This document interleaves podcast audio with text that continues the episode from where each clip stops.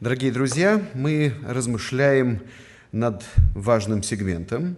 Я предлагаю вам, и сейчас посмотрим, как у нас работает техника, надеюсь, все будет хорошо, да, все чувствительно.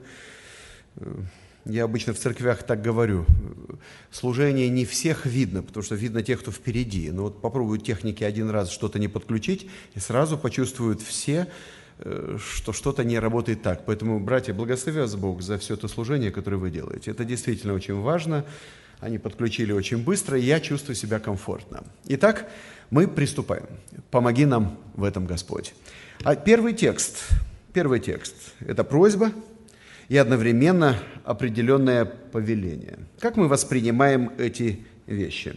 Иногда я даю на экран и какие-то греческие слова, но не для того, чтобы усложнить вам жизнь, и уж тем более не поумничать, хотя здесь есть братья, и брат Виталий сможет э, подтвердить то, что я говорю, но мне сейчас это нужно. Я не буду злоупотреблять, но мне сейчас это нужно. Посмотрите, пожалуйста, даже зрительно, перед вами три глагола одинаково выглядящие. Посмотрите, пожалуйста. Греческая грамматика может помещать глаголы в разном варианте, но выглядят, я их поместил таким образом, чтобы вы понимали, о чем идет речь. Итак, не молю, чтобы ты взял их из мира, но чтобы сохранил их от зла. Это принципиально протестантская точка зрения. Именно поэтому мы не строим монастыри. Что бы было, если бы первые апостолы ушли в монастырь? Я могу с уважением относиться к этой духовной практике. Если кто-либо решил посвятить этому свою жизнь, ну что ж, это тоже служение. Я вспоминаю Анну, э, пророчицу, она э, служила Богу постом и молитвой. Помните? Служила молитвой. Расставаясь с моей мамой, э, ей 77 лет, после второго инсульта, поверьте, чувствует себя уже не так, как раньше, но это верующий человек. И когда мы расставались, э, я сказал так, я уезжаю служить, но знаю, что за моей спиной есть твоя поддержка. Я не попросил ее молиться, я попросил ее послужить молитвой. Правда, звучит по-разному? Просто помолиться, как поговорить. Помолиться за себя – это одно. А вот походатайствовать за кого-то, прославить Господа – Войти в молитвенном состоянии в общение с Богом, чтобы еще раз себе напомнить о целях и задачах, которые стоят перед церковью. Вот что важно. Не просто поговорить, а в молитве и поразмышлять, и походатайствовать, и попереживать. Иисус Христос разговаривает с Небесным Отцом. «Молю вот о чем». Хочу, чтобы они остались в мире, но чтобы в мире не бездействовали. Я хочу, чтобы в мире они заняли свое место и могли волю Божью исполнять. Я понимаю тех, кто отдаляется и молится. Мне приходится общаться э, с православными, реже с католиками, но церкви евангельские по-другому смотрят на наше пребывание в мире. Наша задача – занимать активную позицию. И вот об этой активной позиции говорит Иисус Христос, чтобы ты сохранил их от зла. Молитва «Отче наш» включает похожие вещи, похожие. Э, «И не веди нас во искушение». Это нормальное состояние верующего э, не войти в какие-то проблемы. Но если Господь позволит проходить через трудные ситуации, вторая часть молитвы очень красивая. «Не веди нас в искушение» но избави от лукавого. Если все-таки придется пройти через какие-то испытания, мы можем уповать на помощь Господа. И это содержание молитвы «Отче наш». Молитвы Христа очень интересны. Молится ли Он сам или предлагает нам образец молитвы, в данном случае «Отче наш». Теологию можно формировать и по молитвам, особенно по молитвенной практике Господа нашего. О чем молился Он? Ночью напролет – Многое остается вне нашего внимания, мы не знаем до конца всех деталей. Иоанн, не стесняясь, говорит, если писать подробно обо всем, что Иисус учил или делал, всему миру написанных книг бы не вместить. Да, но это то, что видели апостолы. Были вещи, которые они не видели. Он уходил один и молился. О чем можно говорить с Богом всю ночь?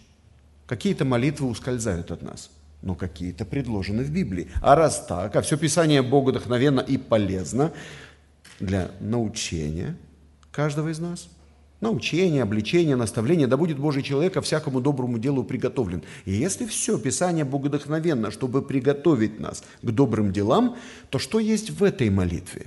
В этой молитве есть ожидание – что церковь будет занимать активную позицию в этом мире. Я молю тебя, чтобы ты сохранил в этом мире их от зла. Они не от мира, как и я не от мира. Что нас роднит? В мире и не от мира. Удивительная позиция. В мире и не от мира.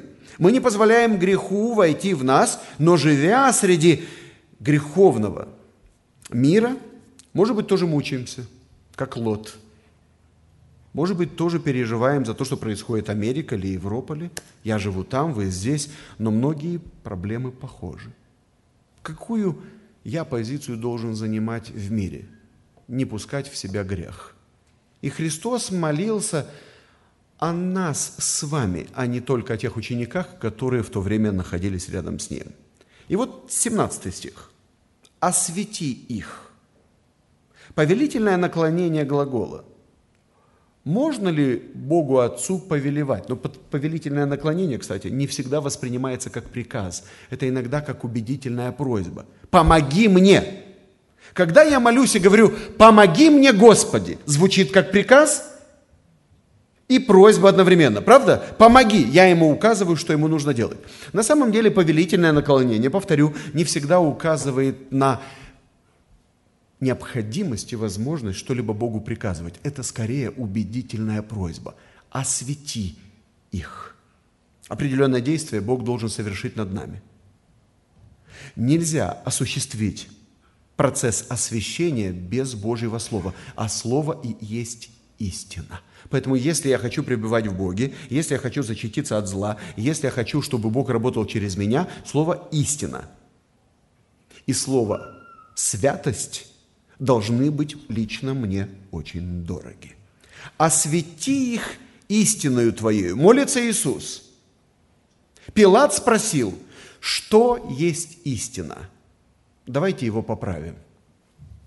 Не что, а кто – Истина – это Христос. Для философов истина – это идея, это абстракция, это игра воображения, это поиск смысла жизни вне откровения. Что придумаем, то истиной и будет. Христиане работают с откровением. Для нас истина то, что Бог нам открывает. В конце концов, Бог открылся нам в лице Сына Своего Иисуса Христа. Евангелие от Иоанна 14,6. «Я есмь путь, истина, и жизнь. Для нас Христос – это истина. Тем удивительное, что истина молится Богу Отцу, который тоже в Библии назван истиной, о том, чтобы мы, дети Божьи, пребывали в этом. Пребывать в истине – это значит пребывать в Отце и Сыне.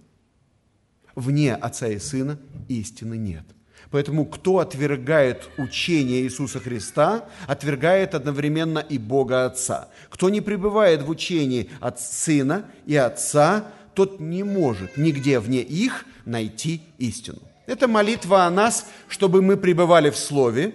Это молитва о нас, чтобы мы пребывали в истине. Как Ты послал меня в мир, так и я послал их в мир. Очевидно, не бездействовать.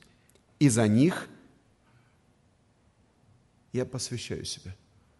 Если бы я отдельно от этого текста спросил, как вы понимаете, дорогие братья и сестры, слово «посвящение»? Но в этом тексте это один и тот же глагол. «Освящаю» и «посвящаю». Разница в русском варианте в одну букву, даже у вас на экране. «Освети», «посвящаю», «освящены». Но в греческом языке это один и тот же глагол – и если мы с вами будем делить отдельно, вот тут освещать, а вот тут посвящать, то вот по-гречески это одно и то же. Отделять для. Отделить можно часть дохода, десятина, добровольные пожертвования. Но прежде всего нужно отделить себя. Апостол Павел хочет большего от церкви. Представьте себя в жертву живую, благоугодную. Для чего? разумную, благо... Для чего? Для служения.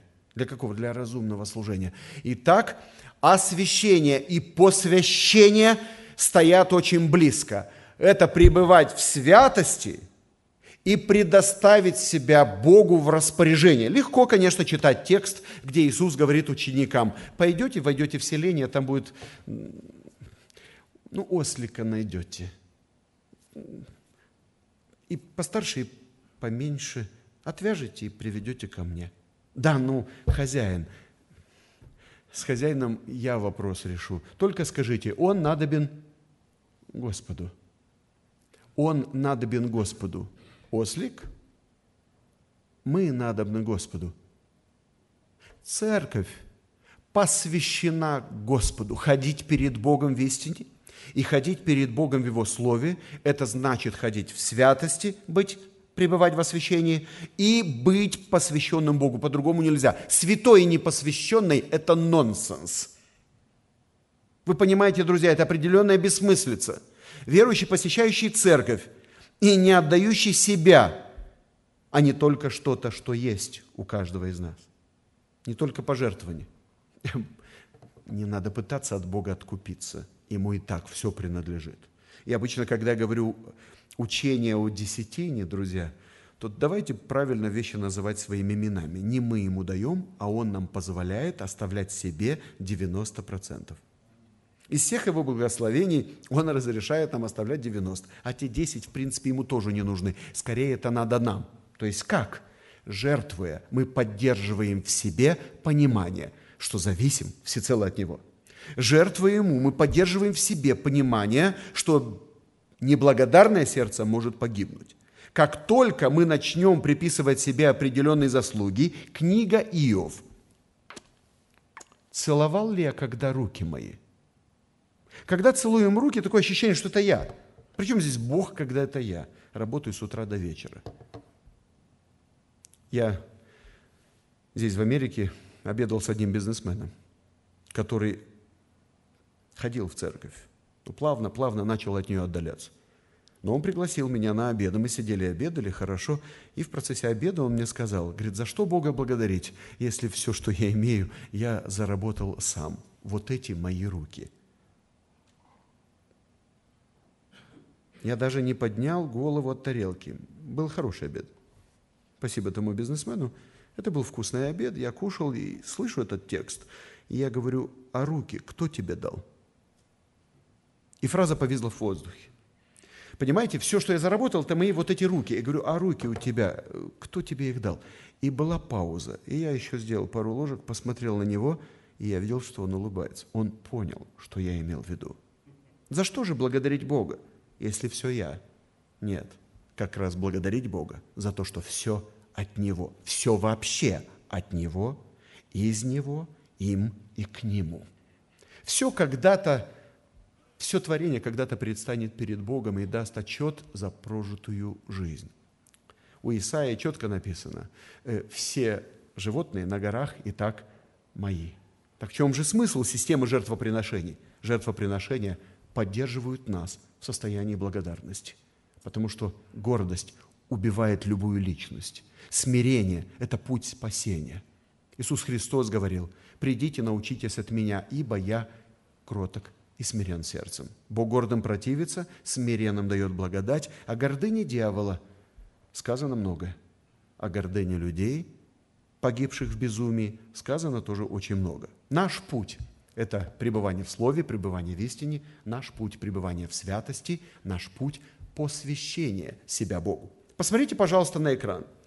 «И за них я посвящаю себя, чтобы они были освящены».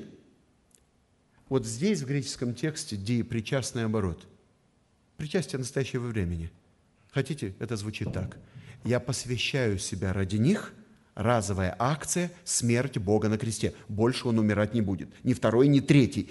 Однажды он это сделал, раз и навсегда. А вот последний глагол, чтобы они пребывали в святость. Я посвящаю себя за них не для того, чтобы они иногда в день хлебопреломления, на Пасху и на Рождество, я посвящаю себя за них, чтобы они всегда пребывали в святости. Линия, а не точка. Святость – это состояние верующего сердца. Иначе быть не может. Простые глаголы в одной короткой молитве. «Освети их, я за них посвящаю себя» и все действие Отца и действие Сына направлено на то, чтобы дети Божьи пребывали в святости. Иначе быть не может, другого пути просто нет. Я предлагаю вам сейчас спросить себя. Это семинар. И я не лучше вас, один из вас, ваш брат во Христе. Хожу перед Богом и тоже спрашиваю себя, а все ли в порядке. Пытаюсь анализировать свою жизнь во свете Божьего Слова, ведь каждый из нас, и я, и вы, предстанем когда-то перед Ним. Как я понимаю это словосочетание? Моя посвященность. Предлагаю еще раз, второй раз за этот вечер. Закройте рукой букву «П» и прочитайте.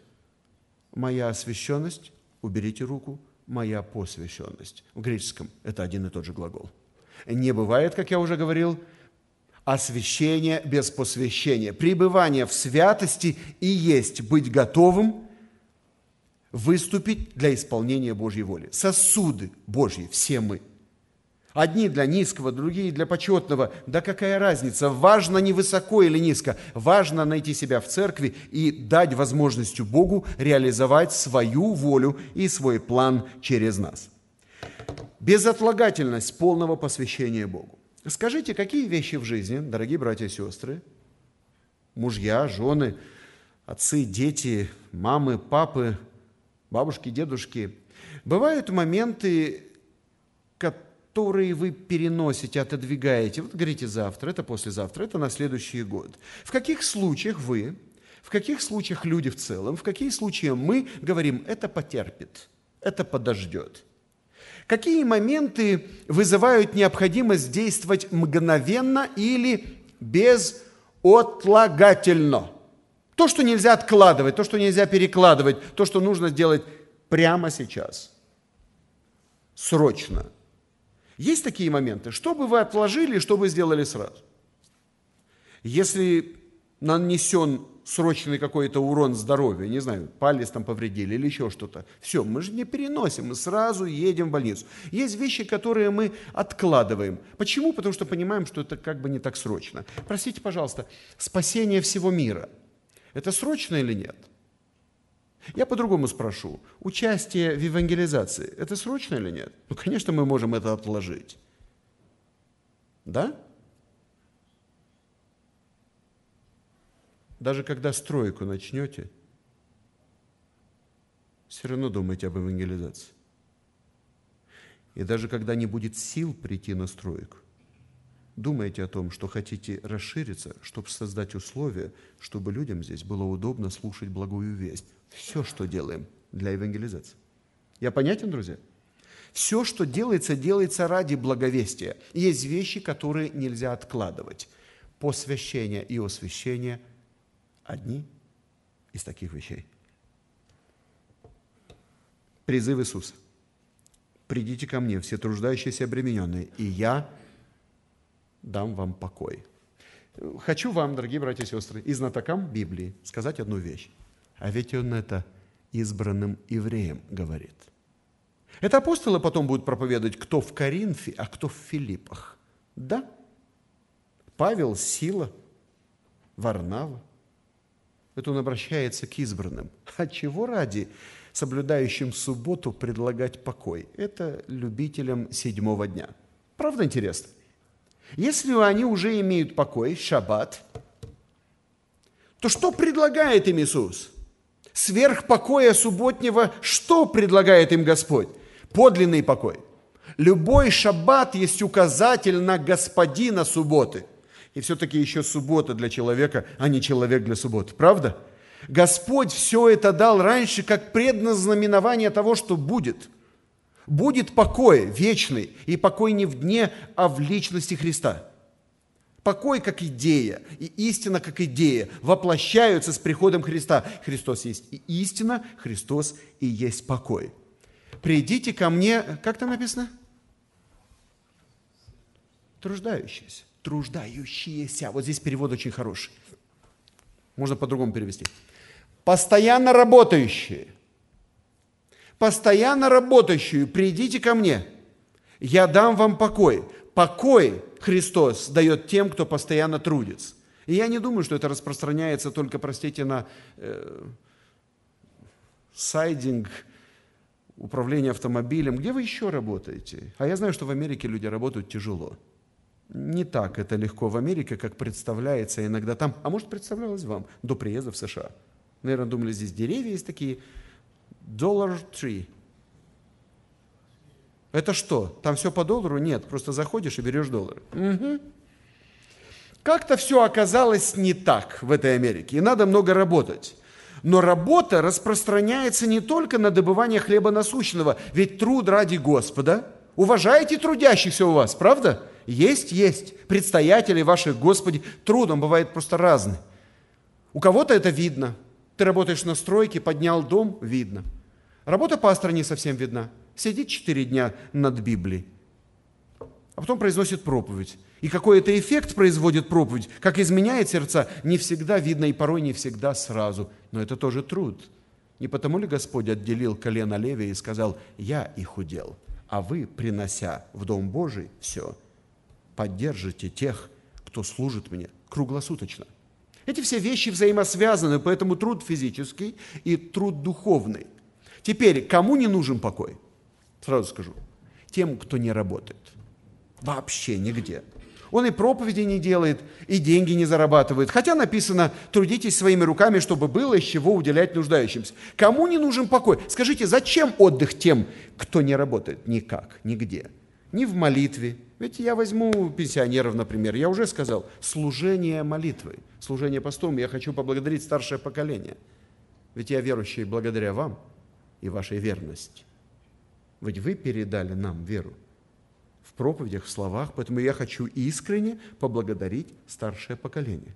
И сегодня вы на заслуженном отдыхе, если уже не приходится работать и силы уже не те, продолжайте молиться. Это тоже труд перед Богом и очень важный труд перед Богом. Покой Иисус предлагаем тем, кто трудится, потому что покой надо заслужить. Потому что для меня отдых, и до завтра, 4 июля, хорошего всем отдыха. Да, День незалежности Соединенных Штатов. Скажем это по-украински и соединим это с американским вариантом. Да, ну что ж, День независимости, рад за вас. Друзья, за себя рад, что я вместе с вами смогу просмотреть праздничный салют. Но отдыхается легко, когда отдых после служения, чтобы набраться сил – для очередного служения. Правда? Оно по-другому отдыхается, друзья. Когда это от и для вот такого отдыха хочу пожелать всем вам. Мы все одна команда. Семья Иисуса Христа. И сказал им, идите по всему миру и проповедуйте Евангелие всей твари. Я верну назад слайд. Я верну назад. Итак, безотлагательность полного посвящения. Посмотрите, пожалуйста, безотлагательность. Слово «все» есть здесь? Нашли? Слово «все». Это, наверное, относится к людям верующим. А теперь посмотрите здесь. Здесь есть слово «все»?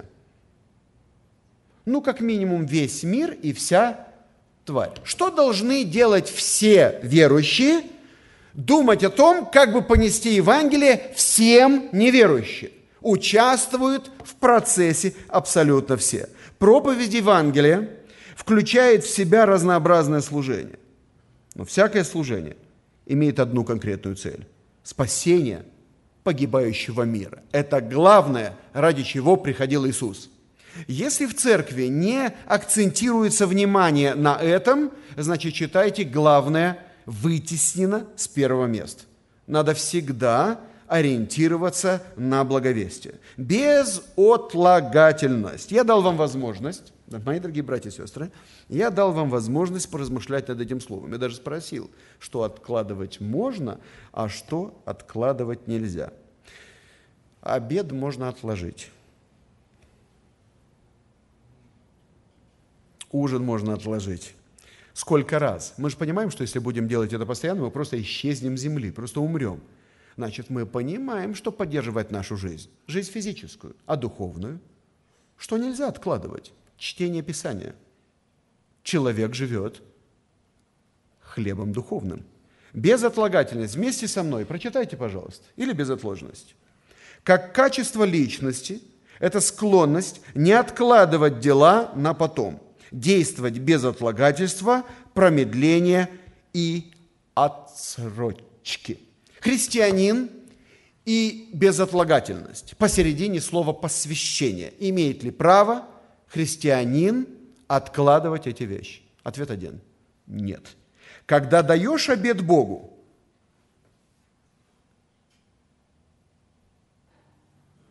можешь отложить. Когда даешь обед Богу, ключевой стих, который все мы учили при подготовке к крещению. Обещание Богу доброй совести. Обещание что? Иметь добрую совесть, ходить в доброй совести. Обещание, которое мы даем из состояния, которое называется добрая совесть. Какие только переводы я не читал. Обещание, чтобы, обещание из, обещание для. Мы даем обещание, чтобы по ходу заработать добрую совесть. Или уже мы начали, потому что только добрая совесть может дать обещание Богу. Разговоры на эту тему действительно есть. Английские переводы, русские переводы. Я остановлюсь вот на чем. Мы все даем определенное обещание. Нам иногда э, тяжело произносить слово «клятва», Тяжело, мы воюем с ним, не клянись, ни демом, ни землею. Мы можем поговорить на тему воинской присяги и так далее, и так далее. Мы мастера поговорить на эту тему. Но я говорю об обете, обет верности, который э, молодые дают перед вступлением в брак. Обет, который мы даем Богу, а это тоже брак. Невеста – церковь, и жених кто? Иисус Христос. Так вот, мы ему обещали верность. А в чем эта верность проявляется – Верность, когда держим свое слово. Верность во всем. Это и есть посвящение. Когда даешь обед Богу, немедля исполнить, Он не благоволит. И вот тут ты уже не знаешь, как достучаться до верующего сердца. Э, хочется напомнить о необходимости держать свое слово. Но текст очень жестко построен. Книга Экклезиаст построен очень жестко. Кто хотел бы считать себя глупым человеком? Да никто. Так вот тот, кто обещает Богу и не держит, Заметьте, определенная критика присутствует в этом тексте. И Экклезиаст пытается достучаться даже через такие жесткие слова. Но мы имеем ум Христов. Слово «глупость» не должно быть среди нас. А если так, имеющий ум Христов обязательно будут держать обещания, которые они Богу дали. Как минимум сегодня стоит сказать «помоги, Господи». Мне нравится вот эта формулировка «верую, Господи» или помоги моему неверию. Каждый из нас немножко не уверен в себе, больше уверен в Боге. Хорошо, но вот это открытый диалог с Небесным Отцом. Господи, я сделаю. Потом, Господи, ты знаешь, если мне не хватает для этого сил, дай мне их, но я хочу сделать. Стремление к посвященной жизни характеризует верующих людей. Не всегда получается, как хотелось бы, но желание что-то делать отличает всех нас. Уж точно отличает нас от лентяев. Лучше не обещать, нежели обещать и не исполнить. Это уместно перед свадьбой, уместно, когда тебя берут на работу, ты будешь хорошим рабочим. Вот представьте, вы берете кого-то на работу, вы босс на предприятии, и кандидат, кандидат говорит, я у вас буду плохо работать и вообще не буду стараться. Вы его возьмете на работу? Ну, честно. Честно. Или Парень с девушкой встречаются, говорит, ты будешь стараться хорошим мужем? Я обещаю тебе быть плохим мужем, редко приходить домой и не буду заботиться о детях. Так ты выйдешь за меня? Кто выйдет? Кто выйдет? Или уместно и христианам использовать слово камикадзе? Определенное, определенное самоубийство и самопожертвование. Только самопожертвование нужно ради Господа, а не ради вот таких глупостей. Мы невеста Иисуса. Иисус говорит, я люблю тебя – ты будешь мне хранить верность? Что должна сказать церковь? Что должен услышать Иисус от каждого из нас? Очевидно, определенные красивые слова.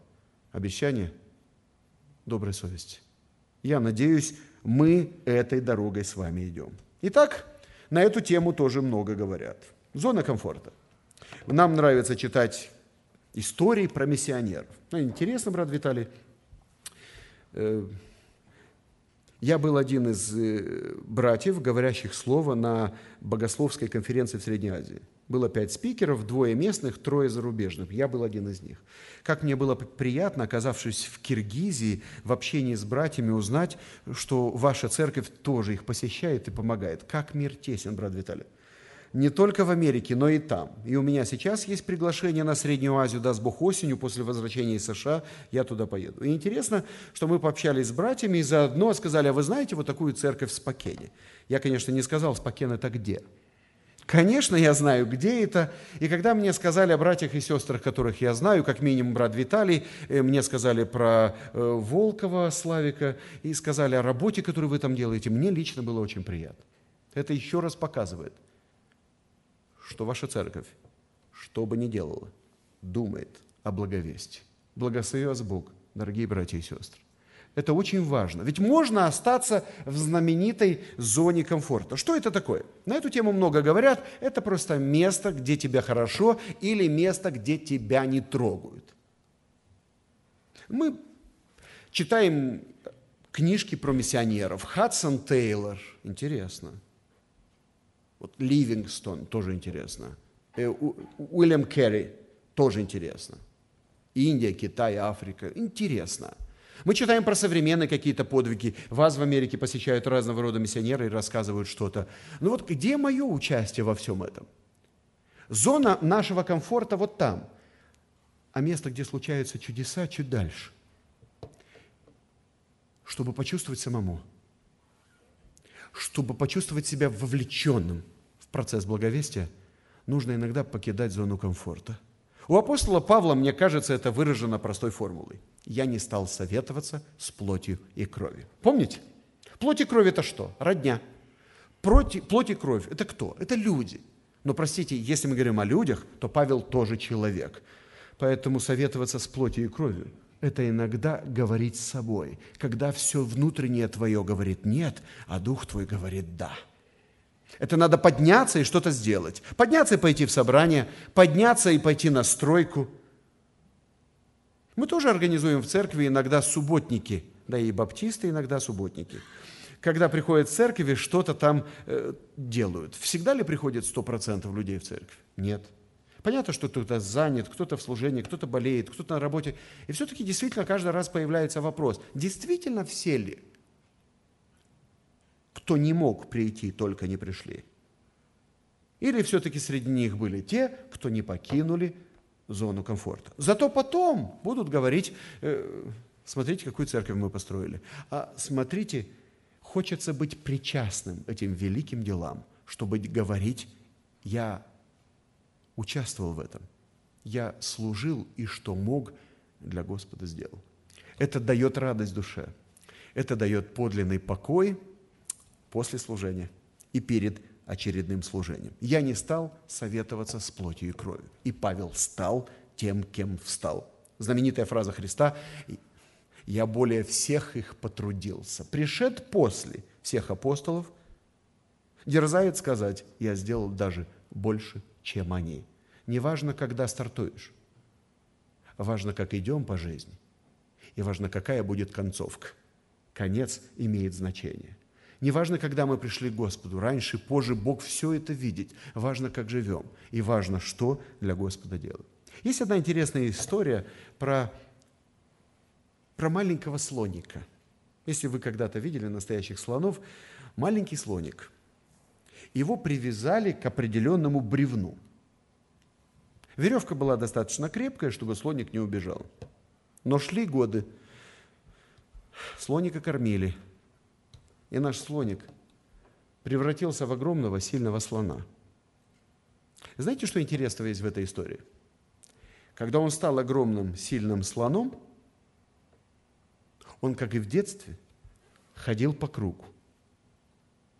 Он уже был достаточно сильным, чтобы порвать любую веревку или вырвать любой кол, вбитый в землю.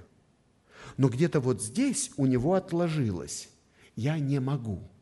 И даже когда появились силы и знания, он все еще ходил по кругу, потому что не верил в себя – и в новые возможности, которые открываются перед ним. Многие христиане абсолютно так же. Когда они делали первые шаги в церкви, они были прибиты к какому-то месту. Ну что я там могу, брат Виталий? Я недавно начал читать Библию, я недавно то. Но потом они возмужали, окрепли. Прошли годы. Они стали зрелыми и крепкими христианами, но все еще ходят по малому кругу, не дерзают взяться за что-то большее. И когда пастор или руководство церкви в целом говорит что-то, кто бы мог такие люди не встают с места и не поднимают руки. Почему? Потому что думают, что это не для них. Они все ходят по кругу, в своей где-то маленькой либо зоне комфорта, либо зоне неуверенности.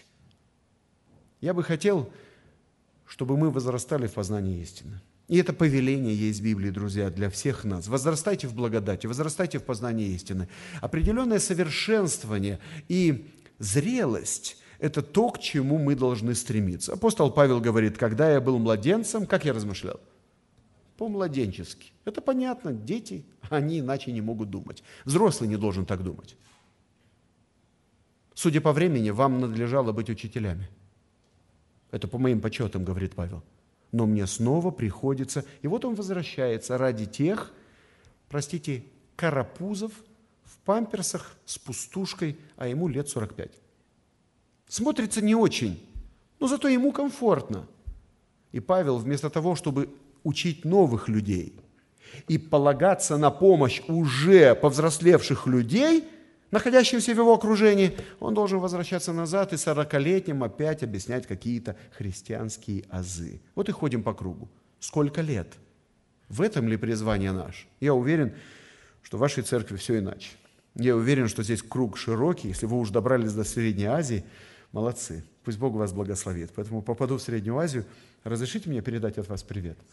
Да, благодарю. Потому что я хорошо знаю братьев и в Казахстане, в Узбекистане, в Таджикистане, в Киргизстане. Мы трудимся там, университет наш совершает большую работу в том регионе мира. И я очень рад, что наши пути пересеклись с вами и там. Луки 14:33. Всякий, кто не отрешится от всего, что имеет, не может быть моим учеником. Что значит быть учеником? Просто поверить в Иисуса – что значит быть учеником? Ну как, покаяться, принять крещение. И вот мы уже ученики. Всякий ли ученик тот, кто называет Иисуса учителем? Да, конечно, нет. Можно называть Иисуса учителем. Скажи, учитель, сколько раз его так называли, искушая его. Помните? Скажи, учитель, подлинно ли? А потом выясняется, что никаким учителем он для них и не был. Потому что если я учитель, то следуйте за мной. Если я Господь, то где благоговение предо мною? Книга Малахи. Помните? Если вы называете меня действительно Господом, то где послушание мне? Что вы называете меня Господи, Господи? А не делайте того, что я говорю вам. Поэтому христиане должны время от времени себе это напоминать, что значит ходить в святости, что значит пребывать всегда в святости. Ходить, а не носить бейджик – я молю тебя о них, чтобы ты сохранил их от зла. Освети их. Я за них посвящаю себя, чтобы они пребывали в святости. А святой обязательно посвящен. Мы готовы отрешиться от всего. Все мое Твое, Господи. Ведь все, что имею, я действительно осознаю, что получил от Тебя. Я хочу сделать одно заявление сейчас – безотлагательность стимулирует активность. Если я понимаю, что это нужно делать срочно, я начинаю двигаться в этом направлении. Я понимаю, что это проблема со здоровьем, которую нельзя откладывать. Я начинаю двигаться. Я понимаю, что крыша перекосила, сейчас упадет, а в доме живут те, кто мне дороги. Я начинаю действовать. Другими словами, действовать начинает, действовать человек начинает тогда, когда понимает, что это нельзя отложить на завтра. Мы церковь, занимающая активную позицию в обществе. И Христос этого хотел. Он не хотел, чтобы мы изолировались. Он хотел, чтобы мы занимали эту активную позицию. В чем она может выражаться? Итак, что такое ходить перед Богом? И что такое правильно ходить перед Богом? Мы продолжим. Поразмышляем об этом после небольшой музыкальной паузы. Спасибо.